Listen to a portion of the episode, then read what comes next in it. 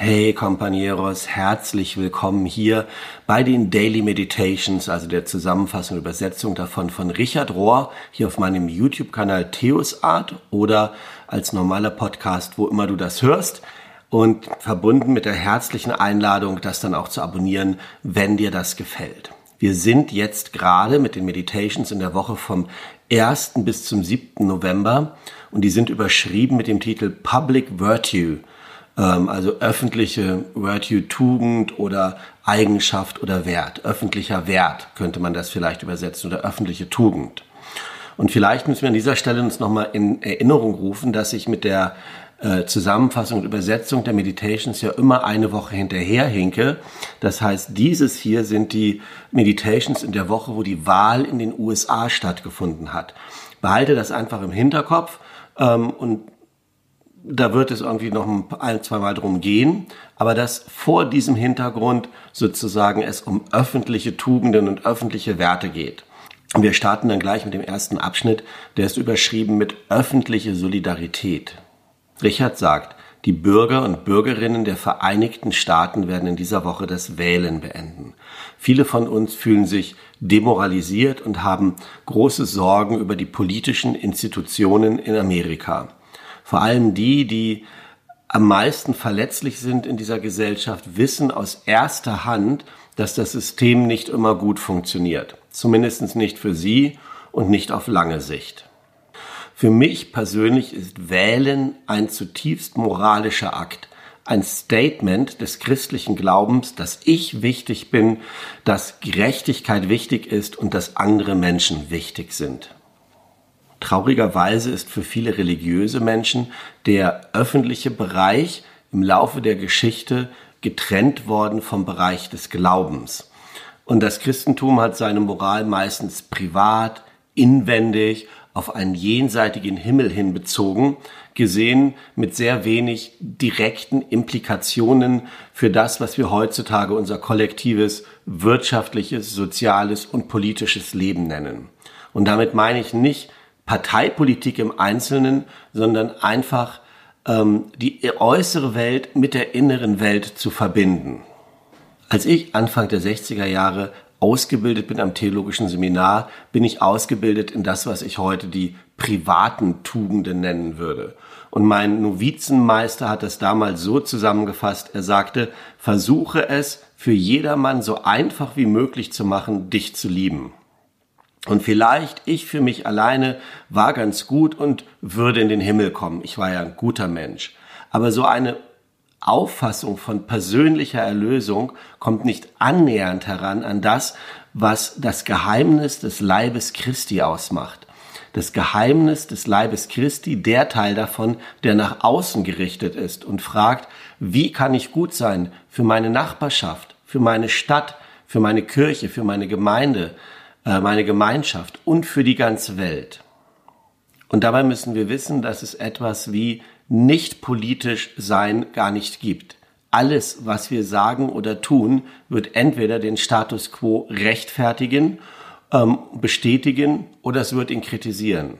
Sogar wenn wir also nichts sagen, sagt das etwas aus. Und wir müssen die Power des Evangeliums benutzen, um beides zu tun, zu kritisieren und zu bestätigen, je nachdem, was dran ist. Und das sowohl auf der linken als auch auf der rechten Seite der meisten öffentlichen Positionen. Und das Ganze, während wir wissen, dass politische oder programmatische Änderungen niemals all das Gute, all die Wohltaten und all die Transformation erfüllen können, die das Evangelium der Welt anbietet. Was ich meine, wenn ich von öffentlichen Tugenden rede oder von öffentlichen Werten, das ist vor allen Dingen Solidarität mit anderen, im Gegensatz zu einem exklusiven Kümmern um mein eigenes inneres Leben.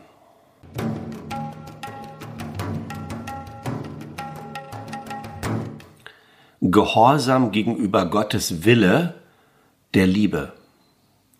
Die Benediktinerschwester Joan Chichester, Chichester hat einen Ansatz für soziale Gerechtigkeit, den ich sehr ernst nehme. Sie schreibt, in all den Jahren meines Herumreisens in der Welt ist mir eine Sache sehr präsent geworden. in jeder Region, überall auf der Welt. Diese eine Sache ist herausragend und hat mich überzeugt, wie soll ich sagen, von einem gewissen Triumph, von diesem großen menschlichen Spiel über Gleichheit und Gerechtigkeit. Es ist nämlich so, überall gibt es Menschen, die, obwohl sie sich selber in Zeiten von nationalen und persönlichen Schwierigkeiten befinden, gibt es Menschen, die sich weigern, den Gedanken aufzugeben an eine bessere Zukunft. Sie verlieren niemals die Hoffnung, dass die Werte, die sie gelernt haben, oder der Mut, den sie empfinden, dass, dass es wert ist, dass sie ihr ganzes Leben dafür hingeben. Diese Menschen, die Besten unter uns, sind Legion und es gibt sie überall. Es ist der unerschütterliche Glaube. Es sind die offenen Herzen und der durchdringende Mut von Menschen auf jeder Ebene der Gesellschaft, die uns durchträgt zu jedem größeren sozialen Durchbruch, zu dem Aufscheinen von Menschlichkeit. Und dies steht in einer langen prophetischen Tradition. Unsere Aufgabe ist es, unser ganzes Leben lang gehorsam zu sein gegenüber dem Willen Gottes und der Wille Gottes ist die Liebe. Und darin begründet sich der Unterschied zwischen einer persönlichen Spiritualität, die persönliche Reinheit oder Erlösung individuell erlangen will, und einer prophetischen Spiritualität. Das ist die andere Hälfte der christlichen Spiritualität, die sich nach außen richtet und gehört genauso zur Erlösung und Befreiung.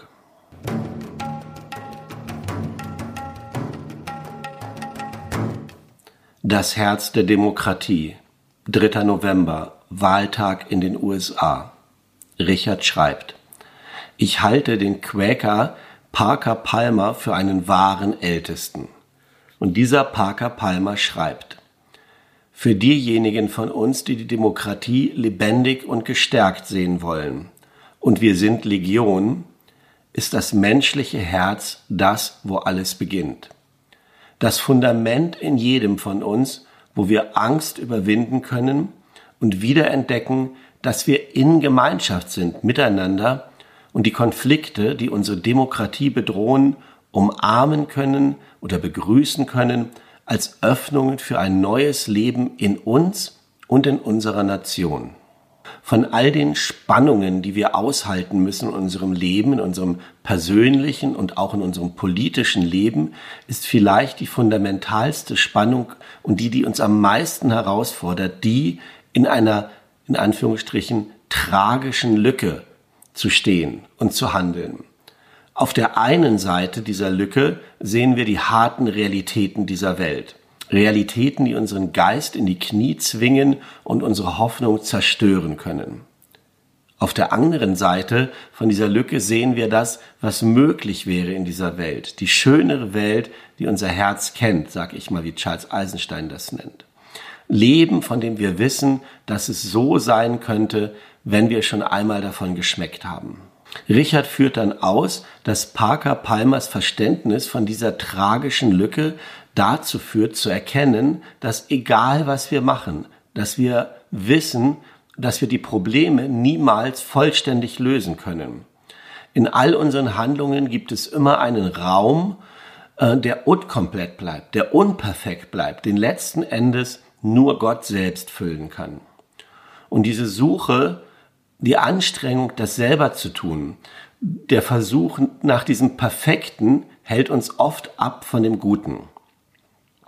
Und dieses Verlangen nach diesem einen Punkt oder nach dieser einen Sache, über die wir dann absolut Recht haben wollen oder Recht behalten wollen, hält uns davon ab, das ganze Bild zu sehen.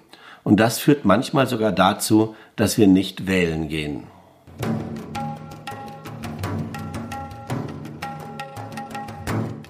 Ein Aufruf, eins zu sein. Nochmal zurück zu den prophetischen Worten von Schwester Joan Chittester, die sagt, als Menschheit stehen wir gerade an einem Kreuzungspunkt. Wir sind alle herausgerufen, unser Bestes zu geben, was es heißt, sowohl ein Christ, eine Christin zu sein und gleichzeitig ein Bürger, eine Bürgerin. Wo inmitten all dieser Polarisation und der nationalen Uneinigkeit ist Hoffnung auf Einssein? Um solche großen Verwerfungen, wie wir sie hier erleben, zu heilen, müssen wir alle danach suchen. und damit anfangen, jeder, jede unser persönliches Wertesystem zu hinterfragen. Wir müssen hinterfragen, was wirklich hinter unseren einzelnen sozialen Entscheidungen steht, hinter unserem Wählen und unseren politischen Allianzen. Was steht auf meiner persönlichen Seite dahinter? Ist es das Bedürfnis, powervoll auszusehen? Ist es das Verlangen nach persönlicher Kontrolle, nach Sicherheit, sich irgendwie wohlzufühlen oder ein, ein Streben nach Macht? Was in unserem Persönlichen treibt uns an? Um eins zu sein, brauchen wir nicht eine Partei oder ein Programm oder ein Konzept oder Agenda. Das wäre total destruktiv und würde zum Stillstand führen. Was wir brauchen, ist ein Herz für die Welt als Ganzes, ein einmütiges Commitment zu dieser größeren Verbundenheit und wir brauchen eine nationale Seele, die groß genug ist, dass wir einander zuhören können. Für das Schicksal dieses Planeten und für das Schicksal von uns allen.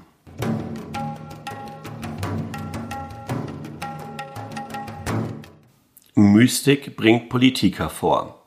Richard lässt Reverend Wes Granberg Michaelson zu Wort kommen und der beginnt wiederum mit einem Zitat, das da heißt, alles beginnt mit der Mystik und endet in Politik. So schrieb Charles Peguy, wie immer der sich ausspricht, ein französischer Poet und Schriftsteller, der Solidarität mit den Arbeitern und Bauern gelebt hat. Und dieser provokative Satz, also alles beginnt mit der Mystik und endet in Politik, zeigt deutlich den Startpunkt dafür, wie Glaube und Politik verbunden sein sollten. Normalerweise machen wir es andersherum. Unsere Versuchung ist, mit der Politik zu beginnen und dann herauszufinden, ähm, wie Religion das unterstützen kann. Wir starten mit bestimmten Parametern oder Annahmen aus einer politischen Debatte, die wir dann akzeptieren, uns zu eigen machen und dann finden wir uns irgendwann mal rechts oder links, ganz egal wo, wieder. Und dann benutzen wir Religion, um unsere bereits bestehende Meinung zu rechtfertigen. Es fängt also sozusagen mit Politik an und endet dann in religiösen Auseinandersetzungen. Aber was wäre, wenn wir unsere innewohnende Reise zu unserem Startpunkt machen würden? Was wäre, wenn wir erkennen und anerkennen, dass unser Engagement in Politik verwurzelt sein sollte an unserer Teilhabe an dem Flow von Gottes Liebe? Dann würde sich alles ändern. Und wir alle sind eingeladen, an dieser transformierenden Kraft von dieser Liebe teilzuhaben. Dort entdecken wir den Grund unseres Daseins, den Mittelpunkt von all unserem Leben und all unseren Handlungen. Das wurde vollständig offenbart in Jesus als Gottes Sohn. Seine Liebe für die Feinde, seine Gewaltlosigkeit, seine Leidenschaft für die Armen, sein Nicht-Ausschließen und diese Sicherheit, dass das Gottesreich nahe ist. All das war bei ihm gegründet an der Teilhabe an der Liebe seines Vaters. Jesus hat nicht einfach über den Weg oder über öffentliche Meinung oder sowas geredet auf einer Metaebene, sondern er hat diesen Weg selbst gelebt und zwar vollständig in der Präsenz und Kraft von Gottes erlösenden und transformierendem Leben. Das war der Grund, auf dem er gestanden hat, von dem aus er heraus dann öffentlich geworden ist.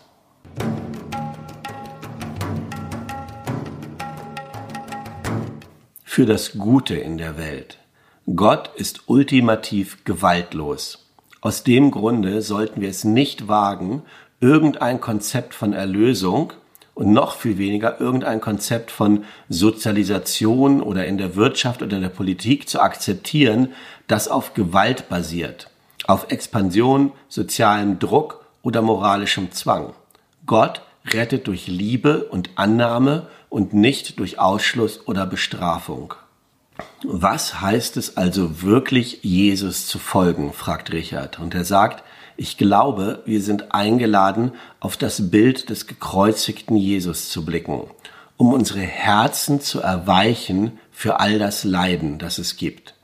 Das hilft uns zu sehen, wie wir selber uns mit Hass und Gewalt gebissen haben. Scheint so ein amerikanisches Begriff zu sein, wie wir selber von Hass und Gewalt irgendwie ähm, in Leidenschaft gezogen sind, Mitleidenschaft gezogen sind, sag ich mal. Und dieses Anschauen von Jesus am Kreuz bringt uns dann zu der Gewissheit, dass Gottes Herz sich immer auch für uns erweichen wird. Und das passiert überwiegend auf einer psychischen und unbewussten Ebene. Aber das ist ja auch genau die Ebene, wo unsere Verletzungen liegen und wo unser Wunsch nach Gewalt liegt. Eine transformierende Religion muss auf diesem primitiven, unbewussten Level am Stammhirn vorbei agieren oder es ist nicht transformierend. Die Geschichte ist zum Glück gesegnet mit Menschen, die auf diese Art und Weise transformiert sind und die irgendwie gelernt haben, jenseits ihrer eigenen Interessen zu handeln für das Gute in der Welt. Und Richard führt dann die üblichen Heiligen und Vorbilder aus, Nelson Mandela, ne, ne, ne, ne, und sagt dann aber auch, und das finde ich wichtig, dass die meisten von uns das Glück gehabt haben, den Weg von viel weniger bekannten Personen zu kreuzen, die aber dieselbe Art von Präsenz zeigen. Und dann kommen so ein paar Aussagen in Spiegelstrichen. Jesus zu folgen ist eine Berufung, Gottes Bestimmung für das Leben in dieser Welt zu teilen. Ich sage das nochmal. Jesus zu folgen ist die Berufung, Gottes Bestimmung für das Leben in dieser Welt zu teilen. Zuzulassen, was Gott aus irgendeinem Grunde zulässt und benutzt. All das Unperfekte, mich eingeschlossen. Und an einem kleinen Teil mitzuleiden, was Gottes eigenes ewiges Leiden ausmacht. Oft hat das wenig damit zu tun, das Richtige über Gott zu glauben, sondern mehr mit der Tatsache, dass Gott die Liebe selbst ist. Diejenigen, die darin übereinstimmen, das zu tragen und das zu lieben, was Gott trägt und liebt, und das ist sowohl das Gute als auch das Böse, und die den Preis für Wiederherstellung, für Rekonzilisation, ja, so, in sich selbst zahlen, in sich selbst erarbeiten, das sind die Nachfolger Jesu. Ich habe keinen Zweifel, dass es viele tägliche Entscheidungen und auch viele Niederlagen dabei gibt. Und dann ist es hilfreich, gleichgesinnte Menschen zu suchen. Solche Gnade und Freiheit sind keine Dinge, die du allein erreichen kannst.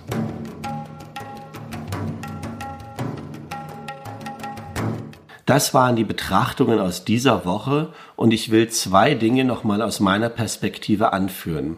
Zum einen dieser letzte Satz, dass es notwendig ist, auf diesem Weg Gleichgesinnte zu finden. Das hat mich getroffen, weil das immer meine Suche war, als ich mich in der alten Gemeinde nicht mehr wohlgefühlt habe und da rausgewachsen bin. Wo finde ich Gleichgesinnte? Und ich weiß und höre das von vielen von euch auch in den Kommentaren, in den E-Mails, dass sie sagen, wo finde ich Gleichgesinnte für diese neue, transformierende, befreiende Art zu glauben. Und bei mir war das so, dass ich zuerst einzelne Soul Brother gefunden habe und natürlich meine eigene Frau. Das waren meine Gleichgesinnten. Und später haben wir kleine Gruppen gegründet, ähm, meine Männergruppe, die für mich meine spirituelle Heimat von Gleichgesinnten ist. Und ich sage das deshalb hier so ausführlich, weil ich die Hoffnung habe, dass auch aus dieser Plattform, aus dieser Arbeit hier heraus, aus dieser Theos-Art, hm, es möglich wird, Gleichgesinnte zu finden. Ich habe auch ganz große Hoffnung, dass ich bald eine Software finde, hoffentlich noch in diesem Jahr, ähm, so ähnlich wie Facebook, mit die ihr, mit der ihr euch untereinander vernetzen und finden könnt, so dass es möglich ist, vielleicht auch hierüber ein Stück Gleichgesinnte zu finden. Das ist das eine. Und das zweite, was mich beschäftigt, auch in dieser Woche käme wieder eine praktische Übung. Und ihr wisst, dass ich mich oft schwer tue, das zu übersetzen. Und jetzt ist mir auch besser eingefallen, warum das so ist. Weil das meistens Übungen sind, wo es, glaube ich, besser ist, die schriftlich vor sich zu haben und dann in Ruhe durchzuführen und nicht am Ende eines Podcastes nochmal in Worten zu hören. Und deshalb habe ich diese Idee, deshalb mache ich das jetzt nicht, diese praktische Übung, was immer wieder mit Stille und verschiedenen Aspekten davon zu tun hat, ähm, sondern dass ich das in Zukunft schriftlich übersetzen werde, diese Übung, die da dran ist, und dann auch in dieser Anwendung hinterlegen kann, sodass dann alle, die daran interessiert sind, sich das schriftlich holen und lesen und dann durchführen können. Dafür müsst ihr euch aber ein klein bisschen gedulden. Und dafür die Zeit bis dahin und in dieser Woche wünsche ich dir für all dein Leben alles Gute, Gottes Segen und mach es gut.